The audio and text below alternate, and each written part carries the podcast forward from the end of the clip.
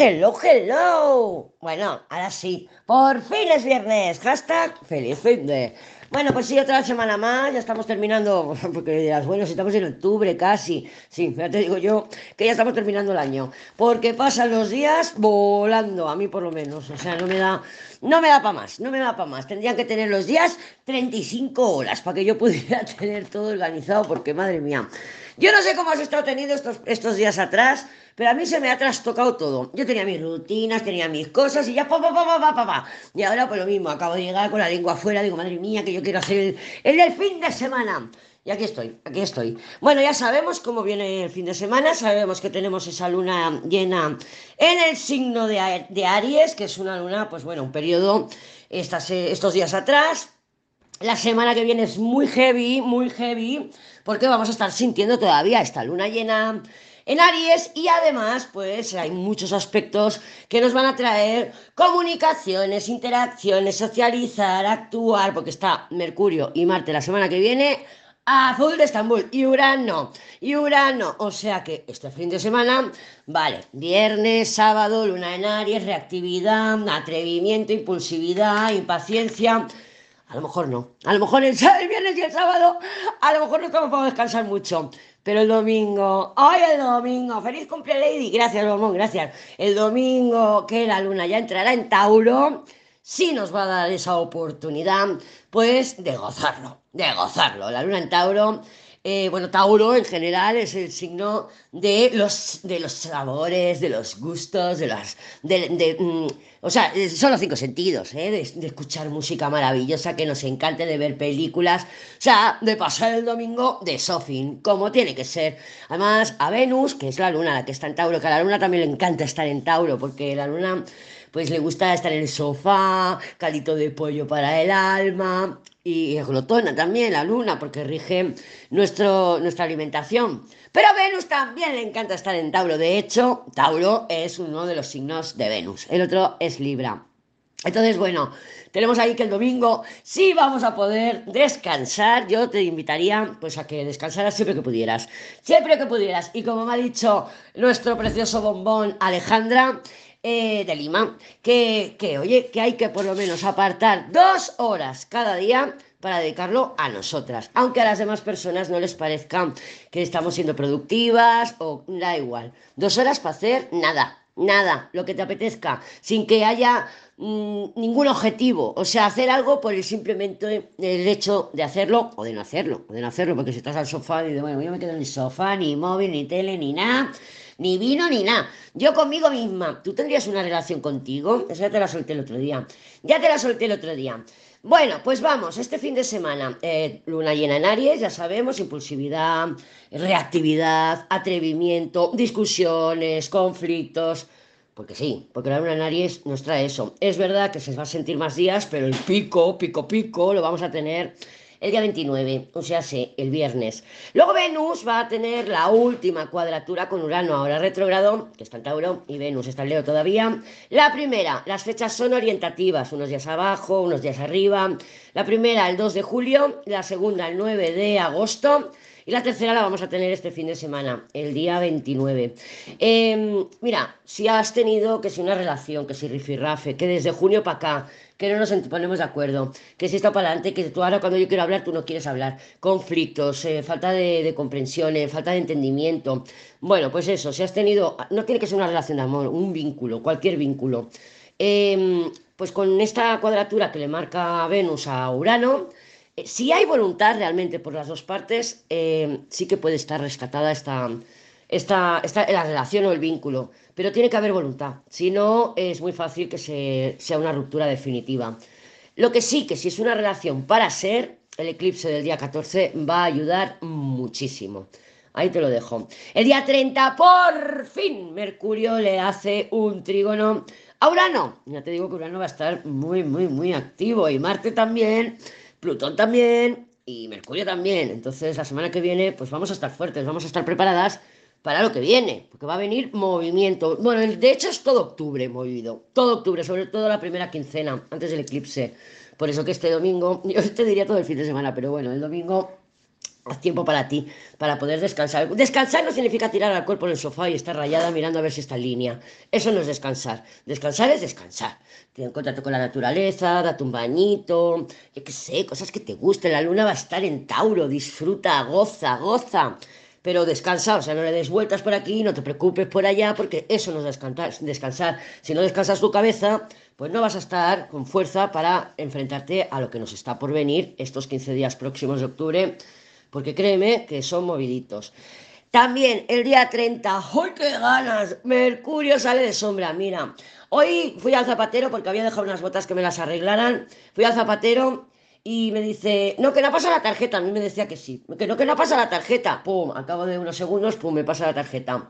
Dice, ahora, ahora. Y como eso todo, a nosotros se nos ha caído el internet. Hemos estado prácticamente el día de ayer, creo que fue, sin internet va fatal. No, claro, Mercurio en sombra. Sí, esta retrogradación de Mercurio, yo no sé cómo la has vivido tú, pero ha sido complicada, muy complicada. Yo la he visto una de las peores retrogradaciones que ha tenido Mercurio en lo que llevo estudiando Mercurio retrógrado, que son muchos años. Entonces, por fin, por fin sale de sombra, ya se pone directo y ahora va a coger carrerilla, coger carrerilla. Fíjate que creo que es en octubre, creo, tengo que mirarlo, te lo estoy diciendo así de avanzadilla. En octubre ya tiene una conjunción con el Sol estando directo. O sea, si es que Mercurio no para, tres retrogradaciones o cuatro al año, conjunciones cada dos meses con, el Sol. O sea, está nuestra mente continuamente pues mm, cambiando, cambiando, no es de evolucionando, pues a que tú no piensas como pensabas hace un año o hace diez o hace veinte. No, pues eso se, se encarga Mercurio retrogradando los signos, haciéndonos ver las cosas desde otras perspectivas, entendiendo las cosas de forma diferente y avanzando, evolucionando mentalmente muy importante. Pero este trígono que le hace a Urano, mira, yo lo vengo esperando desde, desde agosto o antes, desde julio. ¿Por qué? Porque antes de empezar a retrogradar estuvo muy cerca, muy cerca, muy cerca, muy cerca de hacer este trígono con Urano. ¿Pero qué pasó? que se puso a retrogradar y no lo llegó a, a, realizar. Cuando Mercurio y Urano hablan, sobre todo en buenos aspectos, a mí me encantan te vienen ideas geniales, brainstorming, bueno, comunicaciones cuando es con Urano. Claro, eh, ten en cuenta que Mercurio y Urano tienen la misma energía, solo que Mercurio pues, es un planeta personal y Urano es un planeta transpersonal. ¿no? Cuando son planetas transpersonales tienen que más que ver con generaciones, con movidas mundiales. Y cuando son personales, pues son más individuales. Pero a mí me encanta que lo hagan. Es un aspecto que nos trae muchas soluciones. Salir del estancamiento, liberación. Tiene muchísima, muchísima energía. Entonces, oye, fantástico. Esta semana que viene viene cañera. Viene muy cañera. Cierre de ciclos. Ya lo vimos a principio de la semana. El lunes, que salió, bueno, el domingo por la noche que salió el, diario, que bueno, que eché el, el, horoscopito, que yo sé que te gusta el horoscopito. Eh, lo comentaba, comentábamos que, bueno, pues que esta semana se han dado muchos cierres, eh, pues Venus saliendo de sombra, Mercurio saliendo de sombra, bueno, muchas, eh, la luna llena de Aries que ha cerrado el ciclo de seis meses. Y mm, yo sí que estoy viendo cierres de ciclos en, en mi vida, pero vamos a darle otra semana más para que se terminen de cerrar las cosas, ¿vale? ¿Qué más? Eh, pues eso, tengo apuntado, vamos a prepararnos para la semana que viene fuerte, viene cañera, viene movida, que a mí me encanta, me encanta que haya, pues, pues, depende del movimiento, ¿no? A veces no nos gusta que las cosas avancen en esa dirección, pero bueno, lo importante es que se muevan. Em, y eso, y eso, así que vamos a ver unas cartitas para el fin de semana, cómo se presenta, a ver qué está pasando aquí en el panorama, cómo va a ir el panorama energético para este fin de semana. Y ya empezaremos octubre, la primera semana, y ya po, po, po, los eclipses, bueno, va a ser interesante, un mes interesante. Eh, a ver cómo se presenta la energía para este fin de semana que podamos disfrutar esa, esa luna en Tauro maravillosa que nos va a ayudar a pasarlo bien, a gozar. Mira, yo el domingo fácil que me coja dos kilos. Dos kilos. Me voy a poner al sofá, series, a comer, todos los placeres que me gustan. Y, bueno, y luego traeré el de, la, semana, luego traeré el diario, eso sí. Y a darle de comer a las cabritas, a los pollitas, a las gatitas y a todos. Pero bueno, ya me entiendes, a pasármelo bien, a gozarlo. Venga, vamos a ver, vamos a ver cómo se presenta este fin de semana para ti, para mí, para todas y para todos. Vamos a cortar y lo vamos a ver en un pispas. La rueda de la, de la fortuna. Pues no podía ser de otra manera. Mm, vienen cerradas, vienen cerradas, pero viene la rueda ahí y luego el mundo se ha repetido, y luego el sol, las tres circulares, tenemos aquí tres circulares debajo de la rueda de la fortuna. Eh, la tirada, la, el mago, el ermitaño y la papisa, salen mucho últimamente, así cartas cerraditas, caminos cerrados. Esta semana nos ha estado que si mago y el colgado, que si no sé qué, y el ermitaño, la papisa. Hemos visto que sí que nos salían cartas un poco de que las cosas todavía no estaban maduras para ser resueltas. Y parece que el fin de semana pues va a tener esa línea. ¿Qué está ocultando este ermitaño? Un mago. ¿Qué nos habla la rueda de la fortuna? Una apertura, un avance, una evolución, ir hacia adelante. Entonces yo entiendo con esta tirada que el ermitaño y la papisa están guardando, están guardando un gran avance hacia algo completamente nuevo, un nuevo proyecto, una nueva relación, una nueva familia, una nueva casa, una nueva lo que sea. Está ahí, está custodiado por el ermitaño y por la papisa. Es verdad que probablemente todavía no tenemos capacidad para ver ese mago realmente. Recuerda que los magos como las torres no vienen solos, que tú puedes empezar un nuevo trabajo y que a las dos semanas donde vas a tomar el café del nuevo trabajo conoces a alguien y es el amor de tu vida. Los magos no vienen solos, suelen venir, pues eso, que empiezas una relación, te mudas y empiezas un trabajo. ¡Pah! Viene todo de golpe, como con la torre. ¿Una torre? Bueno, pues espérate otra porque está por ahí, pero no tenemos la torre este fin de semana.